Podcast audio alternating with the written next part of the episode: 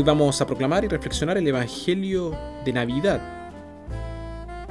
Evangelio de nuestro Señor Jesucristo según San Lucas. Por aquellos días salió un decreto del emperador Augusto por el que se debía proceder a un censo en todo el imperio. Este fue llamado el primer censo, siendo Quirino gobernador de Siria. Todos, pues, empezaron a moverse para ser registrados cada uno en su ciudad natal.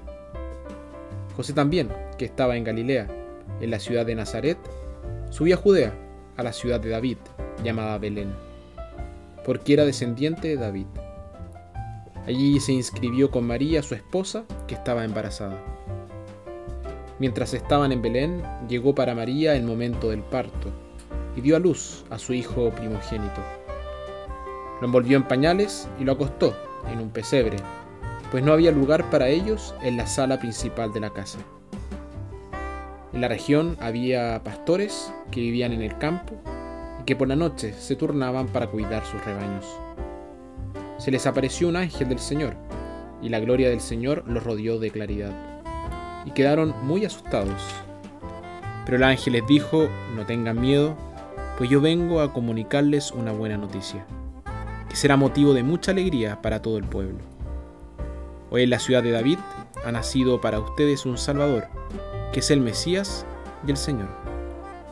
Miren cómo lo reconocerán. Hallarán a un niño recién nacido, envuelto en pañales y acostados en un pesebre. De pronto una multitud de seres celestiales aparecieron junto al ángel y alababan a Dios con estas palabras. Gloria a Dios en lo más alto del cielo y en la tierra paz a los hombres. Esta es la hora de su gracia. Palabra del Señor.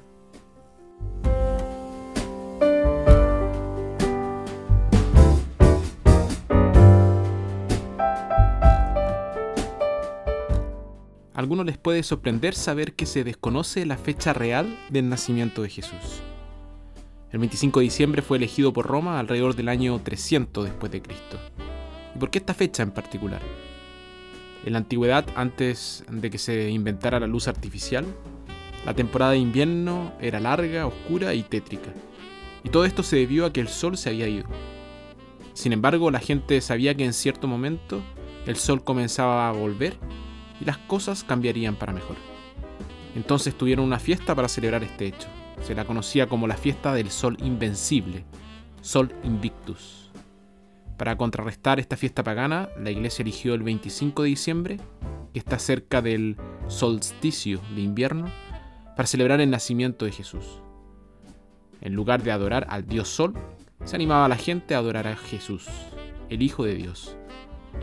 La iglesia vio la venida de Jesús como el cumplimiento de la profecía de Isaías. La gente que vivía en la oscuridad ha visto una gran luz. Jesús describió su misión en términos similares cuando dijo, yo soy la luz del mundo. Diciembre es el mes más oscuro del año en el hemisferio norte. Es un momento en el que apreciamos el valor de la luz y Navidad significa la llegada de la luz de Dios a las tinieblas de nuestro mundo. Esta noche se hace radiante por la luz de Cristo. La liturgia está llena de referencias a la luz y a la gloria de Dios.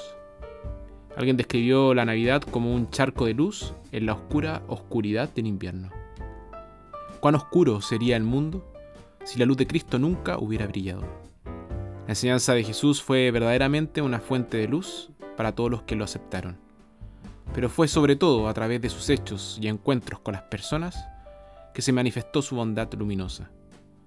Innumerables personas acudieron a él en la oscuridad y se fueron bañadas en luz. La luz de Cristo no se encendió una vez en Belén y luego se apagó. A diferencia del sol, la luz de Cristo no conoce la puesta.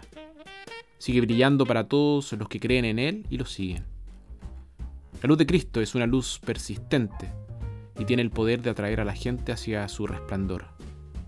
No es un consuelo ilusorio ni una falsa seguridad de que todo está bien cuando claramente este no es el caso. Brilla en medio de la devastación, el desastre y la agitación. El Evangelio es una luz persistente y desafiante que ninguna oscuridad puede dominar. La luz de Cristo viene como amiga, trae curación, no dolor, libertad, no opresión, vida, no muerte. Quienes lo sigan siempre tendrán la luz de la vida. Nos enseña quiénes somos y cuál es nuestro destino. Todos nosotros somos hijos de Dios destinados a la vida eterna. Que el Señor en su bondad nos dé una probada de ese gozo, de esa alegría que experimentaron los pastores cuando la luz de la gloria de Dios brilló a su alrededor en esa primera noche de Navidad. Feliz Navidad para todos, disfruten estas hermosas fiestas en familia, con amigos y que tengan un próspero año nuevo.